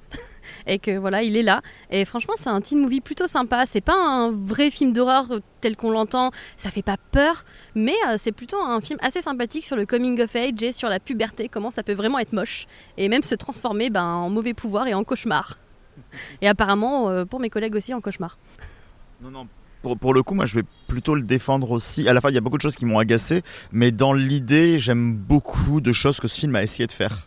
On va peut-être venir le côté coming of age, ouais, justement, le côté teen movie, même si j'ai trouvé que c'était des fois un peu trop appuyé pas toujours de la très bonne des manières, de la meilleure des manières. Ouais, le, le coming of age est cool. Il y a hum, plein d'idées qui sont très bien et pour citer le postulat de base, et au pire on verra si on parle là-dessus ou pas, le, euh, quand tu disais que c'était plus sympa que l'Institut du professeur Xavier, moi, c'est toujours ce que j'aurais imaginé comme un cadre réaliste pour gérer des mutants euh, qui sont censés ne pas comprendre leur pouvoir, plutôt que juste des profs qui leur disent euh, Oh, on va voir, on va commencer par faire un petit bloc, puis une grosse tornade. Non, non, ils, gèrent rien du tout, les gars. Donc c'est cool de leur dire on doit les gérer d'une autre manière parce qu'on sait pas quoi faire de ces gens-là. C'était intéressant. C'était un postulat que j'aurais bien aimé voir dans X-Men en fait. Et à le reste du film. D'accord. À l'inverse de Thierry, je- je- je- en gros, non, en gros, j'ai- pareil, j'ai trouvé moyen. Il y a des trucs à sauver, mais au contraire, c'est qu'ils n'ont pas essayé de faire des choses. euh, c'est plutôt l'inverse, c'est que ils ont été retenus à plusieurs reprises de faire des choses intéressantes. Bah tiens, euh, le côté un peu horrifique, faut faire attention. Euh, Le côté sang- sanglanté, faut faire attention. Le côté vraiment, on va dire dur de la de l'adolescence, faut faire attention. Faut que les personnages soient pas trop trop terrifiants non plus, ou ne sortent pas trop de des cases qu'on peut imaginer d'un teen movie. Il y a vraiment tout ça. Je trouvais qu'il y avait plein d'ingrédients très intéressants à utiliser et euh, qui auraient pu proposer quelque chose de beaucoup plus fort. En, bouche et, là c'est l'inverse ils veulent tenter des choses avec des personnages moi j'aime beaucoup les X-Men que ce soit dans les comics ou même dans les pour certains films et là je trouve particulièrement que c'est dommage parce que le casting est pour moi à peu près intéressant pour deux trois rôles et que l'autre moitié ne va pas du tout. Non parce que déjà traiter Iliana donc c'est vraiment un personnage qui est impressionnant et passionnant dans- dans les comics. Bah là ça allait pas trop parce que c'est une nana qui fait je suis, je suis juste une blonde pas gentille tu vois. Tu veux dire euh, la Harley Quinn de service? Ouais, aussi, tu vois. pour dire à quel point il est facile de mettre dans des cases de ce, ce type de personnage. Mais voilà, c'est ça. C'est, quand même intéressant. Il y a quand même, comment dire, c'est pas très beau visuellement non plus, mais euh, c'est pas très bien filmé. Mais, c'est vrai que c'est dur. Mais il y a quand même ce côté, ce petit plaisir, ce plaisir un peu de série Z, ce côté où, ils vivent quand même une aventure, même si on, sait dès le début ce qui va se passer à la fin. Mais tu as quand même ce plaisir de voir tout ça se construire parce que c'est un univers qui peut être intéressant. Éléonore Alors, disons que c'est un film qui, sur le papier, comme on l'a dit, il y a de très bonnes idées. Euh, du coup, c'était un petit peu compliqué de le regarder parce qu'à chaque fois, plutôt que de voir le film en tant que tel, on voyait ce qu'il aurait pu être et c'est un petit peu décevant, même si du coup, j'ai quand même envie un peu de le défendre. Pour le- les, les points positifs, je trouve qu'il y a un vrai travail sur le décor qui est vraiment très intéressant. On croit à cette espèce d'hôpital qui a sûrement dû servir peut-être à la Seconde Guerre mondiale, avec ces trucs qui traînent dans le grenier, euh, la manière dont il a été installé, mais enfin, il est quand même complètement à l'abandon, parce que tu sens que c'est une opération qui est un petit peu touchy-touchy. J'ai j'ai aimé trois des acteurs sur le casting, donc les, les acteurs de toute façon qu'on connaît déjà, mais si Williams qui est super, parce qu'enfin, Anna Taylor-Joy, au contraire, je l'ai beaucoup aimé, et euh, Charlie Eaton, parce que les trois, euh, au contraire, font des personnages qui sont exubérants et, euh, et construisent quelque chose qui va dans ce sens du, du comique. Le fait aussi d'instaurer une relation lesbienne, je trouve ça assez intéressant et ça change un tout petit peu, même si c'est pas forcément très bien amené. Quand tu dis sens du comique, c'est comique la BD, c'est pas comique le drôle. Oui, oui, comics, oui, j'ai mal parlé, mais euh, dans l'idée de personnages exubérants, euh, exubérants qui n'est pas du tout réaliste et qui est une construction euh, totale et avec des accents absolument atroces, mais qui du coup euh, sont très drôles. Enfin, moi, ça m'a beaucoup, euh, ça m'a beaucoup plu ce côté-là. Mais par contre, dans tout ce qui va pas, bah, on va le dire, c'est le montage. Le montage est absolument atroce. C'est trop lent au début. Euh, les effets spéciaux sont infernaux. Alors du coup, ils ont fait un truc. Ils ont cité plusieurs épisodes de Buffy pour un petit peu dire ah là attention c'est de ça dont c'est inspiré mais comme ça va pas être bien fait ben on veut quand même vous montrer quelles étaient nos inspirations ah si c'est ça je veux dire euh, le, trauma euh, du personnage d'Anya Taylor Joy c'est euh, ressemble un petit peu au personnage des, euh, des gentlemen de l'épisode de, Buffy. Et comme ils sont très moches mais vraiment très moches dans le film c'est horrible. C'est d'ailleurs c'est un crève-cœur parce que du coup ça aurait dû être l'élément horrifique le plus impressionnant et finalement c'est n'importe quoi. Du coup, ils se sentent obligés de mettre l'épisode des Gentlemen en fond dans, une des scènes. Donc, donc voilà. Enfin, du coup, je conseille quand même d'aller le voir juste pour faire son petit dé. Puis c'est quand même, enfin, ça se regarde bien, c'est qu'une heure trente. Et c'est un petit côté plaisir coupable quand même, même si ça aurait pu être tellement mieux, mais tellement mieux. Donc euh, bon. Bah, C'est- vrai que je, vois ce que voulait dire euh, Marwan tout à l'heure, c'est-à-dire il y a de l'horreur mais pas trop, il y a de la- l'action, de la violence mais pas trop. Effectivement, c'est du PG-13, c'est du, du 13 ans plus, donc évidemment on, freine un peu. C'est un film qui, euh, bah, qui est vieux déjà quand il sort, puisqu'il a été reporté, euh, on a attendu deux ans et demi euh, après la sortie annoncée au départ. Et ben, un an après le tournage à peu près, donc oui, puis la, post-prod, bon, effectivement les, effets spéciaux ont pris un peu cher. On sent que c'est pas eu un film qui a eu le plus de budget aussi, on sent que ça a été assez réduit, ne serait-ce que bah, déjà c'est un casting de jeunes, ça coûte moins cher, c'est unité de lieu. Comment? Veux dire, les trois que j'ai cités, Charlie Eaton, Anya Taylor-Joy et Maxime, à mon avis, ils sont pas donnés hein, maintenant. Il y a trois ans, hein. Euh, Il y a 4 ans même. euh, oui, mais Messi Williams dans la série, l'une des plus séries les plus regardées, Charlie Ayrton, Stranger Things, et encore une des séries les plus regardées, Anna Taylor-Joy, bon, euh, qui commence à être la nouvelle tête du ciné. euh, Ça reste des jeunes acteurs de série, même s'ils sont très connus, même s'ils ont la cote et qu'ils coûtent beaucoup plus, ils coûtent plus cher que des acteurs qui partent de zéro. Ça reste. ben, c'est le Dark Phoenix a dû coûter plus cher euh, sur les cachets quoi. Oui, peut-être, parce qu'il y a plus d'acteurs aussi, donc euh, forcément ça coûte plus cher. hein. Euh, Fassbender par exemple, et à lui tout seul, il doit coûter les trois quoi. Je... Je sais pas si le cachet des acteurs est enfin un, un argument ultra. Enfin, non, c'est pas. prenant. C'est pour dire le budget et pas le. Non, t'inquiète, je t'accuse pas sur la pertinence. T'inquiète pas, je dis juste que je trouve que là, on- c'est pas. Voilà, c'est ça. Je pense, alors après, je pense qu'il est évidemment plus cheap que les films X-Men, ce qui est assez logique, puisque dans- mais pas dans le sens où euh, ils ont pas voulu le budgéter, mais dans le sens où je pense qu'ils ont budgété correctement par rapport à ce que ça devait être, hein, une sorte de huis clos avec de temps en temps des effets horrifiques et un espèce de ce monde des limbes qui ressemble plus à un, un Disneyland sous acide. Mais en fait, je pense que c'est surtout. euh, budgété un peu à la baisse dans le sens où c'était un pari aussi.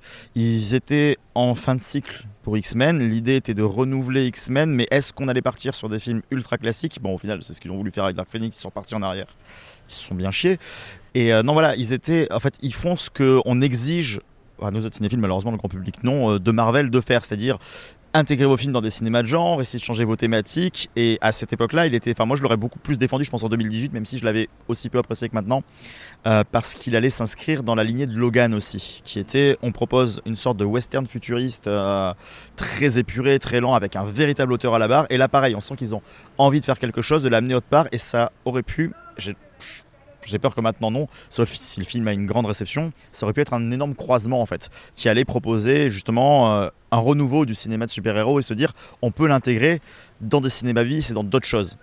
C'est en ça que je suis un peu déçu, c'est qu'il soit sorti aussi tard, mais bon, c'est. Après, le cinéma bis, ça fonctionne quand même. Enfin, moi, je trouve que justement, tu disais qu'il n'était pas juste au boutiste par rapport à l'horreur et tout, enfin, un movie. Moi, je trouve que justement, il arrive bien à mettre un petit peu de dose de. un peu à la Breakfast Club, t'as le côté euh, Freddy 3, t'as le mélange avec euh, Vol au-dessus d'un nid de coucou, enfin, il y a un espèce de mix. Après, Il manque une référence, attention, attention.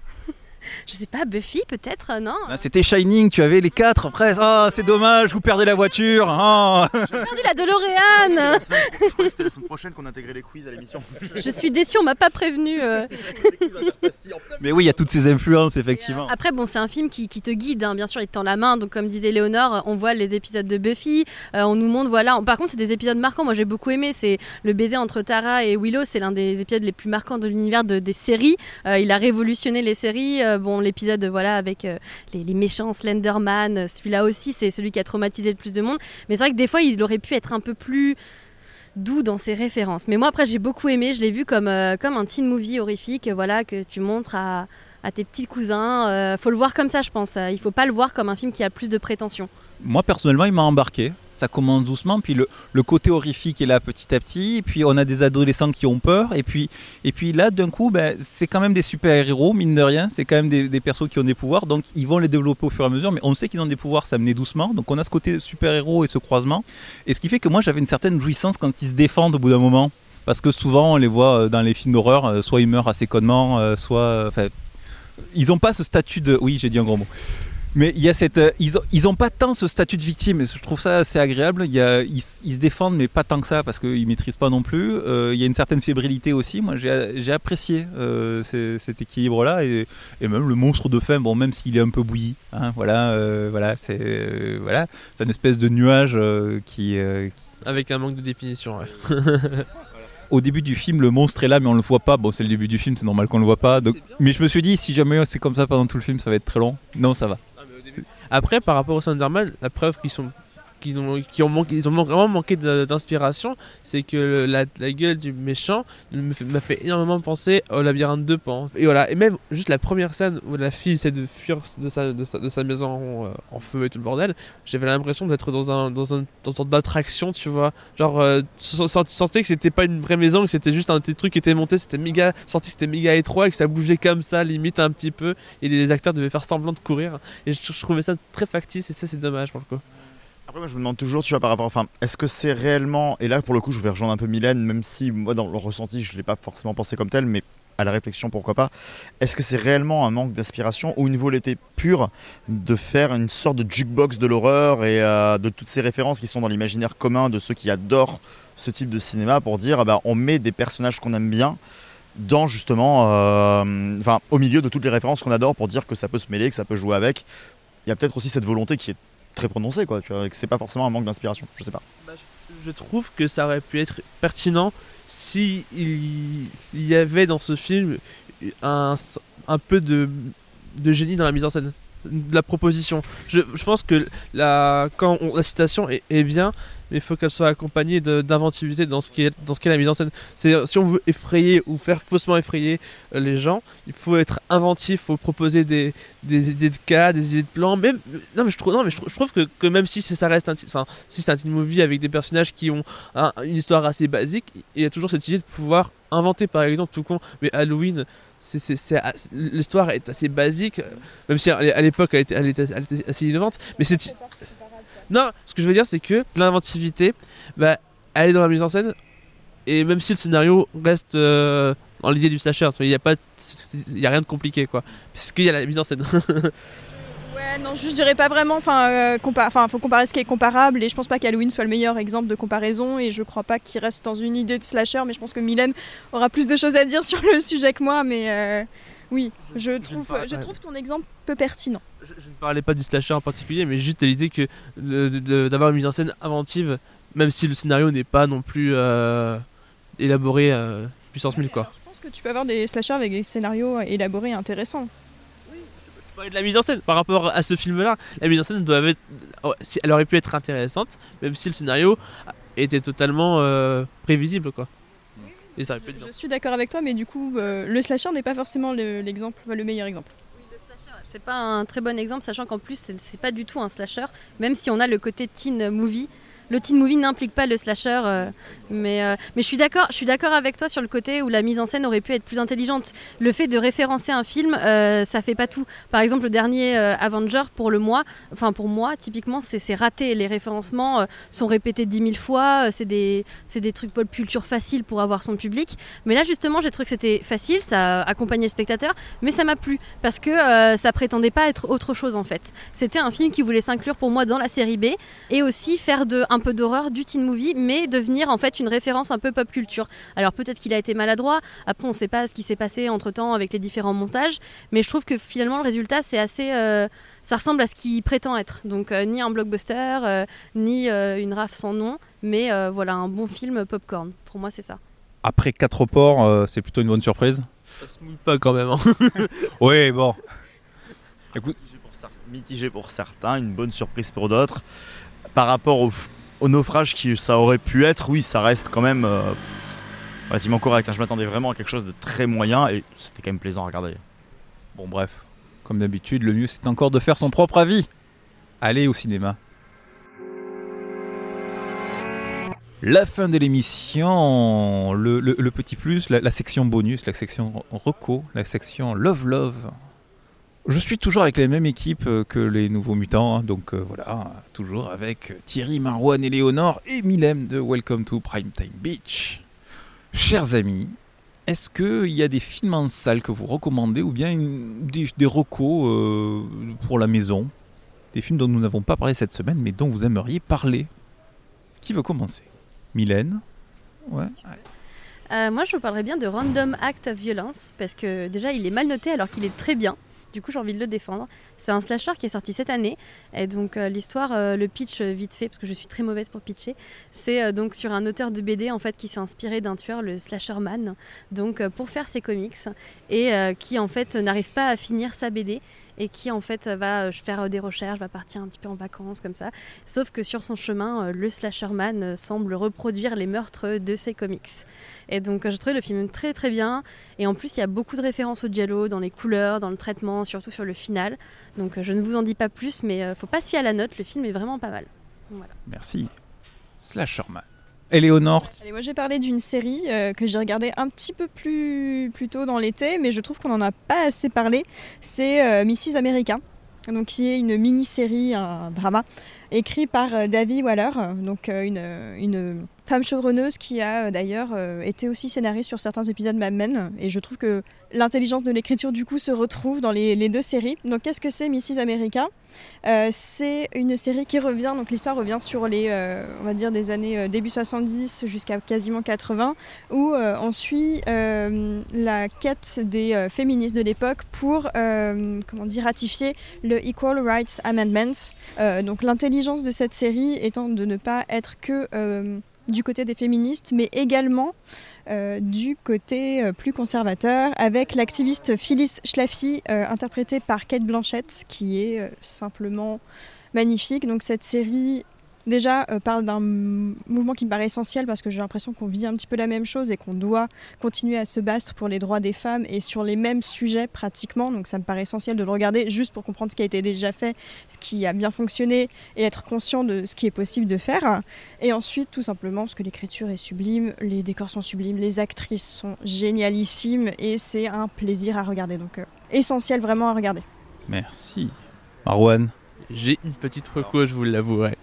Non, c'est le Au des ténèbres que j'ai découvert assez tardivement. C'est le documentaire sur euh, Apocalypse Now, sur le film, et c'est assez, vraiment, c'est assez fascinant de voir. euh, J'en ai tellement entendu parler que je pensais que j'allais, on va dire, euh, ne pas être traumatisé par ce que j'allais voir, mais en réalité, c'est, la, réalité est tout autre. C'est vraiment une, une, folie. le, tournage de ce film a été une folie du début à la fin et tout ce qui s'est passé. On se demandait même si, si, finalement euh, euh, Coppola était humain. C'est parce que euh, euh, la, la, la crise cardiaque euh, de Martin Sheen. euh, les décors détruits, tournés constamment euh, dans des lieux où on- c'est vraiment c'est c'est fascinant, c'est à voir et c'est euh, je pense que c'est facilement euh, accessible. Merci. Thierry, une petite roco Un film actuellement en salle, alors c'est pas non plus un immense coup de cœur, mais ça fait juste super plaisir. J'ai vu un peu en retard malheureusement, et j'espère qu'il restera suffisamment longtemps pour ceux que ça peut intéresser, euh, The King of Staten Island de Judd Apatow, qui est dans la lignée de beaucoup de films de, de Judd Apatow, une sorte de comédie potache assez centrée sur l'humain, un peu moins drôle qu'à l'accoutumée, qui va moins jouer voilà, sur des codes sociaux, mais qui va essayer de dresser un portrait assez précis d'un voilà d'un jeune homme qui euh, qui vit euh, voilà euh, chez sa mère en se disant que rien n'est pour lui qui est qui a des gros syndromes aussi des gros handicaps et qui euh, je sais pas s'il a Asperger ou un truc mais en tout cas il a des gros problèmes en tout cas de santé et également mentaux qui lui empêchent de sociabiliser correctement et d'avancer dans la vie. Et ça va être voilà une sorte aussi voilà d'émancipation parce que c'est un, un double récit aussi avec la prise de pouvoir de sa mère qui va se détacher justement euh, au départ de sa de, sa jeune sœur et donc de la fille euh, de cette dame pour euh, l'université qui va décider de se débarrasser des hommes qui l'entourent en fait. Donc elle va se débarrasser de son fils qui est une espèce de larve qui est tout le temps là, de l'amant qu'elle avait choisi sur le moment mais qui ne correspond pas à ce qu'elle veut parce qu'il s'avère violent, il s'avère ne pas lui correspondre. Et par la libération de cette femme justement, on a ce personnage là qui est le personnage central qui va du coup décider lui aussi de se prendre en main et c'est un beau récit humain qui est extrêmement cynique avec des dialogues qui sont au cordeau bah, comme justement sait faire Judd Apatow et c'était plutôt chouette. Voilà. Et il y a Marissa Tomei, et ça fait quand même super plaisir de voir Marissa Tomei en autre chose que, euh, Tante May dans, les dubs de Spider-Man du MCU. Voilà, puisque c'est une putain d'actrice et euh, bah, on l'aime dans les films indépendants américains, quoi. Voilà. Merci. Euh, et moi, deux recos de films qui sont encore à l'affiche actuellement, vite fait. euh, de- des petits films, pas d'action. Moi, je suis resté dans le, dans le soft, dans le, dans le tranquille, dans la tranche de vie. Deux films, tranche de vie. Deux tranches de films, tranche de vie.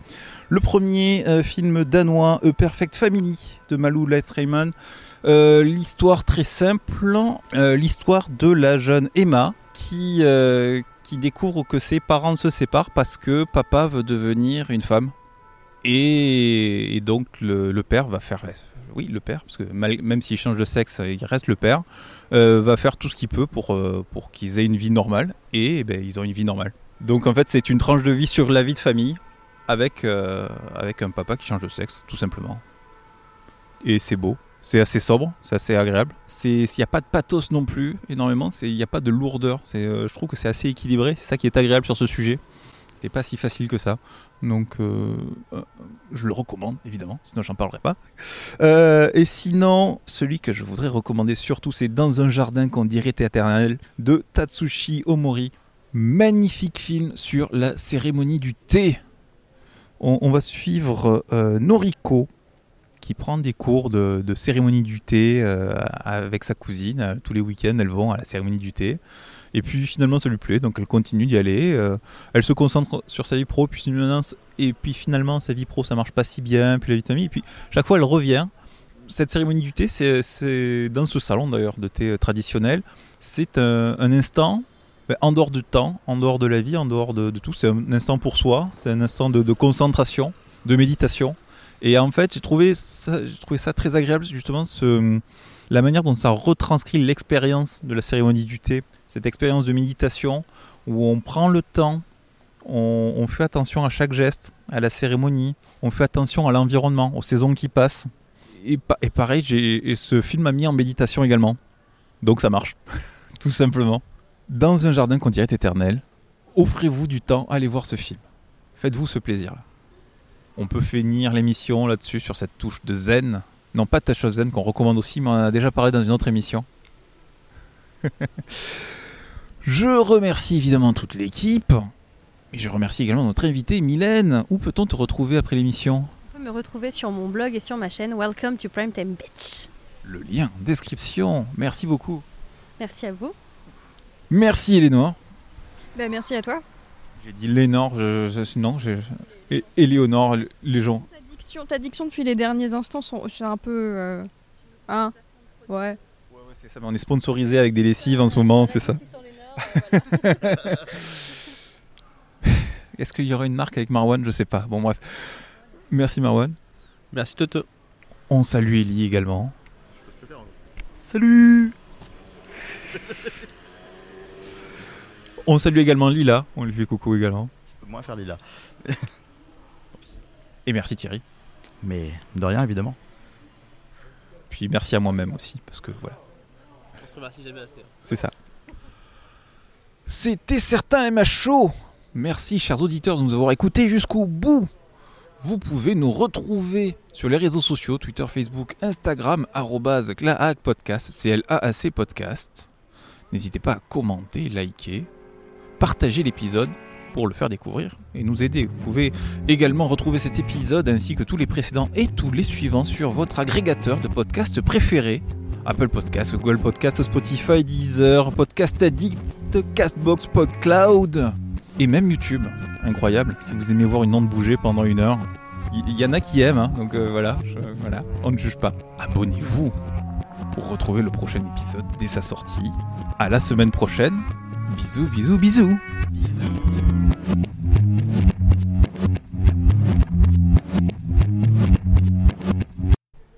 Alors je sais pas si on fait un épisode la semaine prochaine parce qu'il faut se préparer pour Deauville quand même.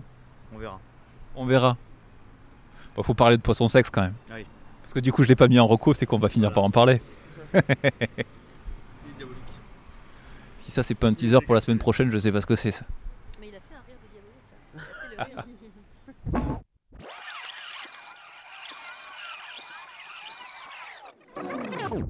Je- on fera pas d'intro à l'envers, hein, c'est bon, c'est pas la peine. Non merci, merci, merci, ça va aller. Oui? Non, j'ai essayé de faire bonjour à l'envers pour de vrai. T'es net. Merci de parler pendant les intros. Bref, on recommande zéro, merci. On l'a refait. Chaud Finalement, c'est pratique ce tourniquet. Ouais, enfin bon, hein, les, les mecs se font quand même évacuer dans un sanibroyeur géant, quoi. Moi je dis ça, mais Un vide ordure, ouais. c'est le principe du sanibroyeur. Le saignée broyeur, c'est le truc dans les chiottes. Oui, oui, qui- Bon, bref. ça tournait, ça broie. D'accord. Mais le vide d'ordure, c'est pas. Si tu chies dans le vide d'ordure, il y a un problème, euh, Thierry. Sauf s'il y a un sanibroyeur. On s'y rejoint, tu vois. Je sais pas où ça va. Non, moi non plus, hein. J'espère que Nolan a une solution pour cette blague parce que. Surtout que t'as appuyé sur stop depuis tout à l'heure. hein. Non. oh merde Bon, bon, on laisse ça, vas-y, on tant pis pour le film. Bref, on va pas... j'espère qu'on va pas rester 2h30 d'enregistrement, hein, comme le film. Bref, il est temps de sauver le cinéma, les enfants. Je la refais trois fois. Si, c'est pas grave. notre, euh, notre cher, notre tendre et adoré Kenneth. Euh, il nous avait déjà gâté avec Artemis Fall et il revient avec Mort sur le Nil, mais plus tard. On a eu la merveilleuse bande-annonce de Mort sur le Nil d'ailleurs. Je suis super content d'avoir vu Kenneth Branagh avec et sans moustache ce soir. Vous avez de la chance parce que moi j'ai pas eu ça moi. Pilosité dégradante, ici c'était une petite barbiche. Moi j'ai eu euh, Butchou, suivi de La Daronne, suivi de Police. Je peux te dire que les trois bandes annonces d'affilée ça m'a fait mal quoi. Alors, je te rassure, aujourd'hui j'ai eu énorme. Pas sur cette séance, mais tu vois. C'est vrai que les trois enfin, avec ça en plus j'aurais été bien là, dans de bonnes conditions. Enfin disons que quand j'ai vu ces bandes annonces là, du coup le film était bien après. Est-ce que la présentation d'avant-film était meilleure que le film euh, finalement au Grand Rex? Parce que, en tout cas, c'était aussi long. Non ça, ça, ça- quand on parle des bandes annonces ça finit en bonus. Ah non, parce qu'attends, est-ce que toi t'as eu un chauffeur de foule? Parce qu'on a eu un chauffeur de foule. Vous avez eu un chauffeur de foot Ouais, qui, a même, qui a même gâché la surprise à tout le monde en disant que l'écran allait descendre pour les, ceux qui étaient jamais venus. Toujours ça, c'est agaçant. Arrêtez de le dire. Mais du coup il est remonté. On n'aurait pas fait. Waouh waouh waouh waouh. Kenneth Branagh? Putain, pourquoi? Oui, parce que j'ai son nom sous les yeux. En gros, là, comme ça, là, ça te. Là, en gros, ben oui, tu tu vois, j'ai toute une liste de noms, il y a que lui qui ressort, quoi. Je-. Le héros. C'est le vrai héros du film, c'est Kenneth Branagh. Ah bah, il veut sauver tout le monde, hein, je veux dire. Mais en plus, putain, et j'ai pas compris pourquoi est-ce que le fait. Et ils le disent pas mal de fois. Oui, non, c'est tellement. Tout le long du film. Oh mon dieu, mon pouls est à. euh, je sais- Oui, je sais qu'il regarde son pouls, je sais qu'il. Voilà, mais. euh, Je sais que C'était un running gag juste débile pour rendre son- pour le personnage, mais en fait, ça, ça, bon, ça, du coup, ça a une utilité, mais bon, c'est juste que ça rend toutes ces répliques bizarres dans le film, quoi. Ils auraient pu faire un hypertension bis avec Kenneth Branagh sous forme de speed. Genre si ton pouls dépasse 130 et qu'après il repasse en dessous, tu sais, du coup, une fois qu'il est très énervé, il peut être que énervé, tu vois, pour maintenir le truc. Et à l'envers.